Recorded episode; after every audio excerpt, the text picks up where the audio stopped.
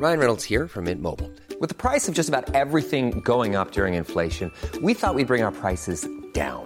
So to help us, we brought in a reverse auctioneer, which is apparently a thing.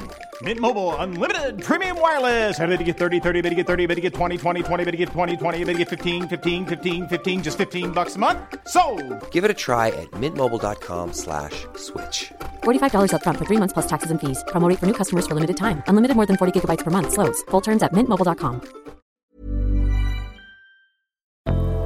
Salut Avant de monter à bord pour votre épisode de Programme B, un mot sur notre sponsor. C'est un podcast qui s'appelle Tracer la route, proposé par les passes de télépéage Ulysse. Tracer la route, ce sont les aventures de femmes et d'hommes en voiture. Comment ces trajets, ces voyages leur ont permis de sortir du quotidien d'eux-mêmes et de tracer une nouvelle voie. Dans le deuxième épisode, par exemple, Jean revisite ses souvenirs de banquette arrière dans la 4L familiale. En un quart d'heure, il fait revivre toute une époque, celle des années 70 et des vacances populaires où il fallait partir de nuit pour aller en Bretagne et où pour les enfants l'été prenait des allures de ruée vers l'or. Partir, ça s'apprend, dit Jean, et il a bien raison. D'ailleurs, il est devenu enseignant et il en a fait une règle de vie pour lui et pour ses élèves. Pour découvrir son récit, filez donc écouter Tracer la route, disponible sur toutes les plateformes. Ça fait réaliser que ce n'est pas la destination qui compte, mais le voyage, que chaque étape nous enrichit et façonne la voie qui nous ressemble. Bonne route vers votre épisode.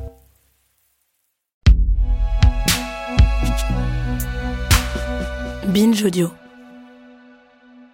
Attention, cet épisode rapporte des scènes violentes et comporte des descriptions qui peuvent être choquantes.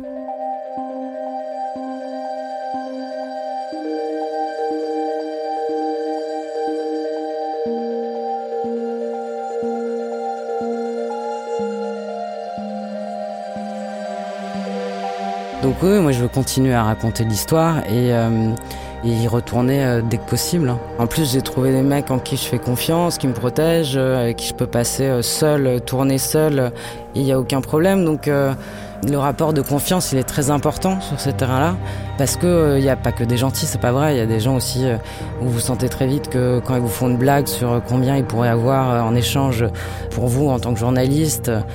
ben c'est pas drôle en fait et c'est un signe qu'il faut pas rester dans les parages il y a des gens avec qui j'avais pas du tout euh, envie de rester et gens qui je faisais pas confiance. Là j'ai des gens qui je fais confiance qui me donnent accès à des choses incroyables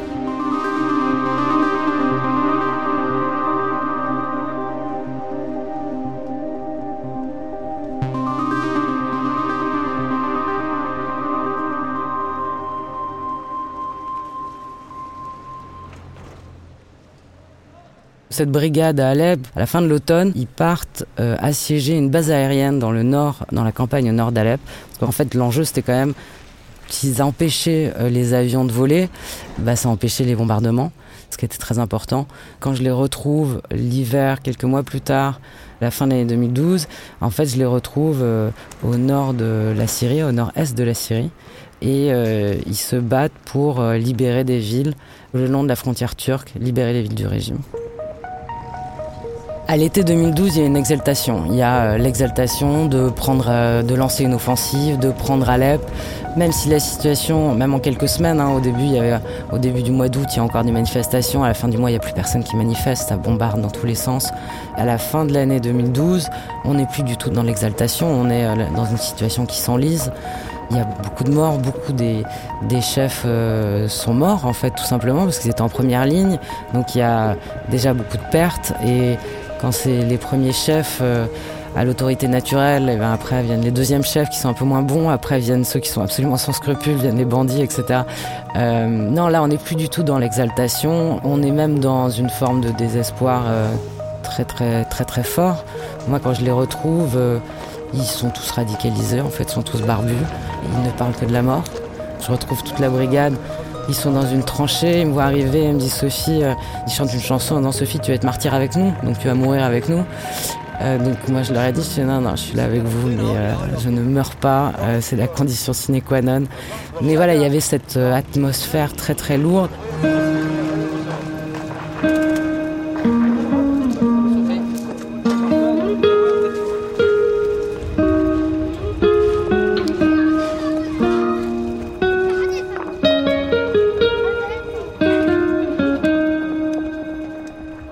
Suis avec euh, donc ce commandant Noras que je filme, il est avec son père et ils me disent qu'en fait le seul avenir en Syrie c'est la mort et c'est la destruction et qu'ils se battent parce qu'il faut se battre. Et là, il y a des enfants qui courent autour. Et je dis, mais là, vos enfants, les petits-enfants, tes petits-enfants, les enfants de Noras. Il dit, non, mais ils vont tous mourir. De toute façon, il n'y a que ça en Syrie. C'est ça qui va se passer.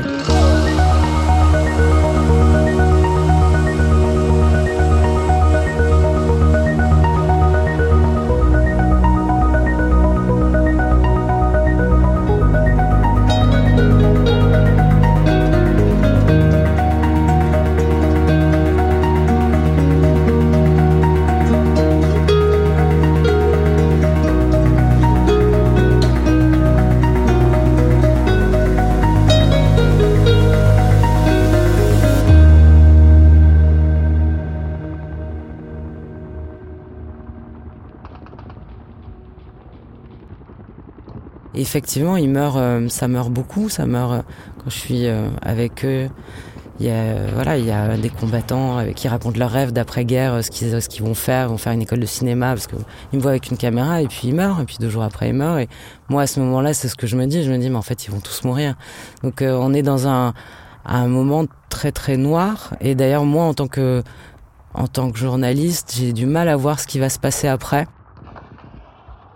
Moi, ce que je voulais faire, c'était un film sur cette, euh, voilà, suivre cette évolution de ces gamins ou de ces jeunes types qui décident de prendre les armes, qui sont, euh, qui travaillaient à Monoprix à Alep ou qui étaient étudiants, et puis qu'à un moment donné, ils se retrouvent chefs euh, et qui dirigent une, des offensives alors que c'est pas du tout leur destinée. Et puis ils se radicalisent, même si avant ils allaient pas à la mosquée parce qu'en fait il y a rien d'autre, il y a pas d'espoir, il y a rien qui fait sens. Pour moi, c'était une révolution qui était sans idéologie quoi. Donc euh, la seule idéologie c'était de faire tomber ce régime. Quand tout le monde meurt et qu'on meurt toutes les cinq minutes bah la seule chose qui fait sens c'est qu'il y a un peu d'au-delà. Et la religion donne ce sens là après il faut pas être naïf non plus. Évidemment il y a un moment donné il y a des gens qui sont arrivés et qui ont profité de situations de vide parce que cette armée libre elle était très très mal organisée. Elle savait pas se battre. Donc parfois ils prenaient des quartiers ou ils prenaient des des endroits. Et puis euh, l'arrière était vide. Ils occupaient absolument pas l'arrière. Et même sans avoir beaucoup d'expérience de guerre, il faut occuper l'arrière. On peut pas laisser des villes qu'on conquiert sans assurer une forme de contrôle à l'arrière. Donc euh, la nature a horreur du vide. Donc là, oui, il y a des gens qui s'engouffrent là-dedans.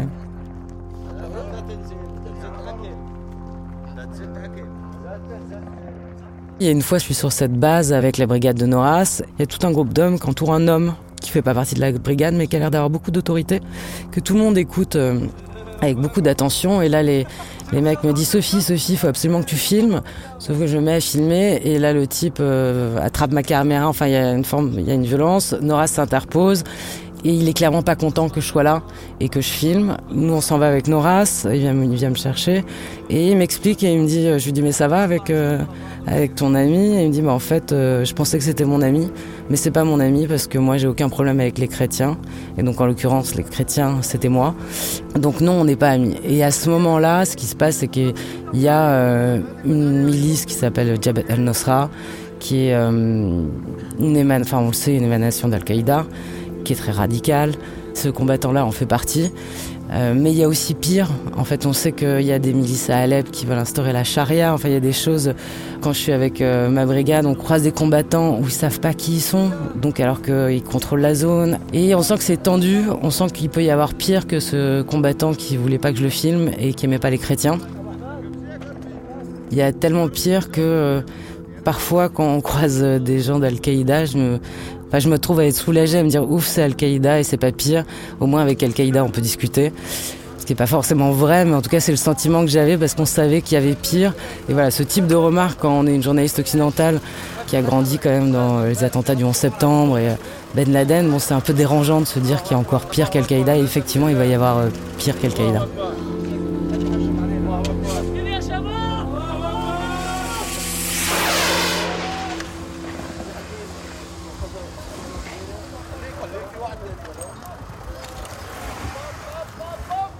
Alep est en train d'être détruite, pilonnée. Les hommes de l'armée libre, ils ne s'attendaient pas forcément à ce que ça dure aussi longtemps. Dans la guerre, il y a toujours beaucoup de vie. Parfois, il y a des lignes de front, euh, qui fait que c'est sur la ligne de front que c'est dangereux, mais à l'arrière, euh, c'est pas si dangereux que ça. La Syrie euh, à Alep, à ce moment-là, on a l'impression que partout on peut mourir, il n'y a pas de répit. Et donc c'est ça qui rend fou quand il n'y a plus de vie, ou en tout cas quand il n'y a plus d'espoir, il y a ce niveau de violence et de désespoir et qu'il n'y a que la mort qui prévaut, là ça rend fou. Donc euh, on est dans, pour moi dans cette situation-là, fin de l'année 2012.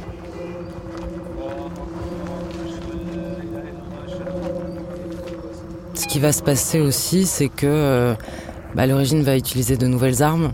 On commence à avoir des informations à la fin 2012, début 2013 et au printemps 2013 qu'il euh, y a des armes chimiques qui sont employées.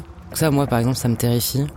Je me dis que les bombes et les kalachnikovs et euh, les hommes euh, dangereux, on arrive à les voir. C'est une. Mais les armes chimiques, qu'est-ce qu'on peut faire? À ce moment-là, ce qui se passe aussi, c'est qu'il y a des journalistes qui sont enlevés, qui disparaissent, des journalistes américains, britanniques, français. Donc moi, je veux continuer à filmer cette brigade. J'arrive à vendre un reportage où je me dis bah ça va me permettre de continuer à filmer les mecs, mais finalement quelques semaines avant, on m'appelle en me disant Sophie, les confrères euh, sont otages, on peut plus envoyer personne en Syrie, impossible. Mais je veux encore continuer euh, très euh, de manière, je suis très entêtée. Et donc là je pars à la frontière avec la Turquie pour filmer une histoire d'une école avec des gamins réfugiés. Et à ce moment-là, il y a une vidéo, on est en août 2013 il y a une vidéo qui sort avec euh, des images euh, terrifiantes d'enfants morts, centaines de personnes, comme si les gens étaient morts dans leur sommeil. Là, il n'y a pas de sang, il n'y a rien. C'est ce qu'on a appelé le massacre de Haruta. We cannot have a situation where chemical or biological weapons are falling into the hands of the wrong people. Uh, we have been very clear to the Assad regime, but also to other players on the ground that a red line for us is we start seeing a whole bunch of chemical weapons moving around or being utilized. Uh, that would change my calculus. That would change my equation. C'est euh, bah, cette ligne rouge que euh, Obama, l'année précédente, avait dit qu'il fallait pas être franchi. Euh, la ligne rouge, c'était l'utilisation d'armes chimiques. Et je me souviens que quand il avait fait cette déclaration, j'étais avec ma brigade euh, à Alep et que ça passait à la télé en arabe, dans une chaîne d'infos arabe. Et les mecs m'avaient expliqué ce que disait Obama. Et ils disaient, mais attention, si vous dites ça à Bachar al-Assad, il va, il va l'utiliser exprès pour vous montrer que vous allez rien faire. Et c'est ça qui s'est passé en fait. La ligne rouge a été franchie et il s'est rien passé. Moi, à ce moment-là, je suis à la frontière. Les infos que j'ai, c'est que ça va bombarder. Les Français sont en place. Les Américains, ça va se passer en quelques jours. En fait, il y a un retournement de situation. Le Parlement britannique euh, vote pour euh, ne pas intervenir, ne pas bombarder. Obama se tourne vers les Russes et euh, passe un deal sur le contrôle des armes chimiques. Et en fait, il va pas y avoir de bombardement. Il va pas y avoir d'intervention en Syrie. Et là, pour moi, c'est un cap. C'est-à-dire que et ce qui va avoir des conséquences sur la Syrie, sur ce conflit, mais pas seulement au-delà dans les relations internationales. C'est-à-dire que après, il faut pas être naïf. Oui, la parole américaine était déjà pas forcément très crédible avec euh, ce qui s'était passé en 2003, euh, l'invasion américaine en Irak. Mais là, c'est celle d'Obama. Là, ça donne un permis de tuer au régime. Ça va contribuer à la radicalisation, c'est sûr, euh, des brigades. Au-delà de ça, il y a bah, quelques mois plus tard, quand les Russes ont annexé la Crimée, ils savent que les Occidentaux vont pas bouger. Donc, ce qui se passe en août 2013, c'est important pour le conflit syrien et c'est important au-delà aussi.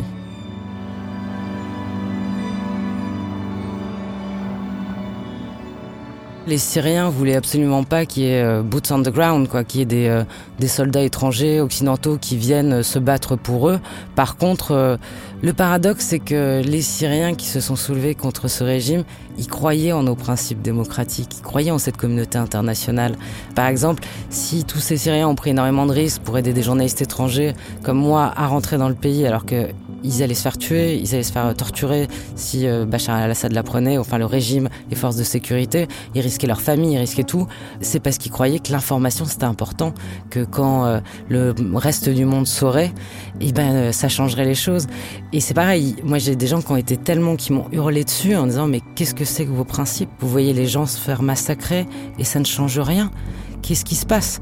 Parfois, il y, a un, amalgame, oui, il y a un distinguo entre les médias, les gouvernements, les opinions publiques occidentales, mais je crois que oui, il comptait beaucoup sur euh, ces grands principes qu'on a, qui fondent euh, les démocraties occidentales, qui a fondé la communauté internationale au lendemain de la Seconde Guerre mondiale. Là, euh, de manière évidente, avec le conflit syrien, on voit par exemple que le Conseil de sécurité de l'ONU est complètement inopérant.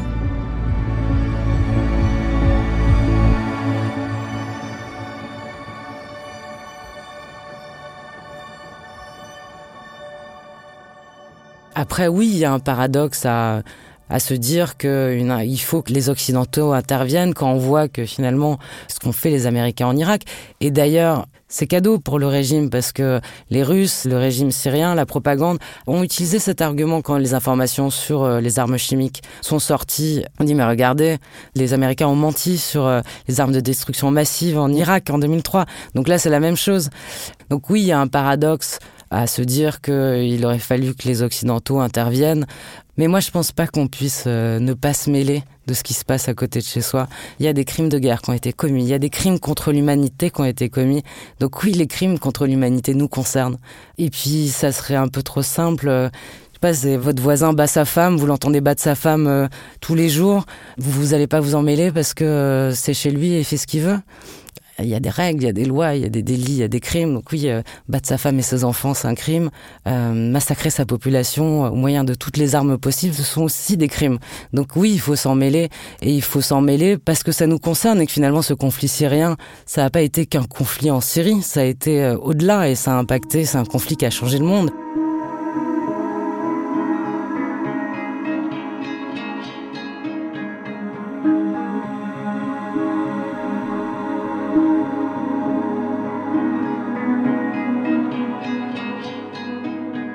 La crise des migrants, quand vous avez 6, 7, 8 millions de personnes qui sortent d'un pays pour trouver refuge ailleurs, où il y a des centaines de milliers de personnes qui arrivent en Europe, euh, bah oui, ça nous concerne.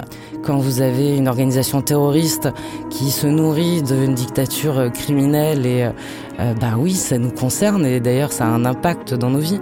Donc euh, moi je crois pas qu'on puisse toujours tourner la tête sous prétexte que ça se passe pas chez nous. Je pense que ça nous revient en boomerang. Je sais pas si j'ai bien fait mon travail dans le sens où j'ai pu raconter les histoires, mais après, ce que j'ai donné la mesure de ce qui se passait? Je pense que oui. Après, en vrai, ce serait trop simple de croire que les médias euh, font tout. Il y a plusieurs facteurs qui rentrent en jeu. Il y a la nature même de cette insurrection et de cette révolution et puis de cette guerre civile. Euh, il y a euh, le contexte des révolutions arabes, de la guerre en Libye. Il y a l'invasion américaine de 2003 qui euh, change complètement les choses sur euh, le positionnement des Occidentaux et leur et leurs paroles, leur crédibilité. Il y a euh, ces années électorales, ces élections dans les pays occidentaux. Il y a aussi l'indifférence des opinions publiques occidentales, tout simplement, qui ont l'impression que ça se passe très très loin et que ça les concerne pas. Et moi, par exemple, il y a eu des fois où bah oui, je quitte Alep euh, le soir et puis euh, je traverse euh, dans la boue la frontière. Et en fait, comme j'ai très très envie de rentrer et de sortir de tout ça, et, et ben, je prends un vol à 2h du mat et à 8h du matin, je suis à Paris. Et à 10h, je suis à Bastille en train de prendre un petit déjeuner. Et en fait, je suis complètement perché parce que c'est un tel monde et que la veille, j'étais dans les bombardements. Et je me dis, mais la Syrie est tellement proche. Les gens se rendent pas compte, c'est juste là. Ça...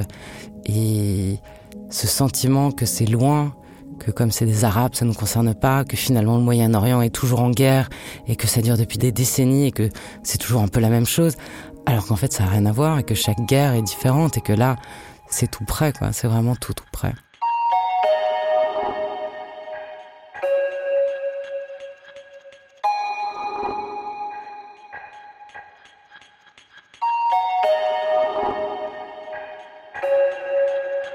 À suivre. Paris Hilton, Alizé, Justin Bieber, Samina Seri, Geneviève de Fontenay.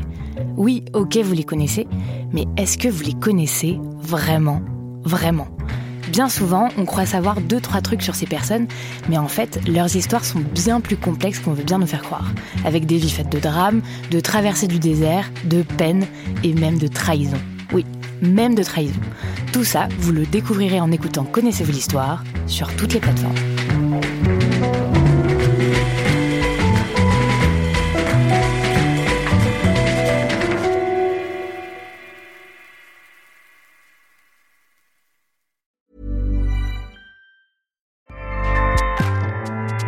ACAST powers the world's best podcasts. Here's a show that we recommend. Are you a reality TV junkie? Do you ever think, dang, I wish I had someone to talk to about all the trash TV that I watch? Well, look no further, garbage lover, because Reality Gaze is a podcast for you. Hello, I'm Maddie. And I'm Poodle, and we're the Reality Gaze. We talk about all your favorite unscripted shows like The Golden Bachelor, Love is Blind, and TLC's big, messy behemoth 90 Day Fiancé. And if you're driving to work, folding laundry, or just pretending to listen to your husband talk about sports, just put on the pod, and you've instantly got two gay besties spilling all the tea and reading these people for filth. So come at us, y'all. Find Reality Gaze wherever you listen to podcasts.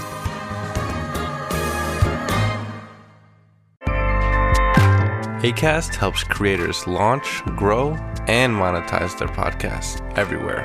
ACAST.com.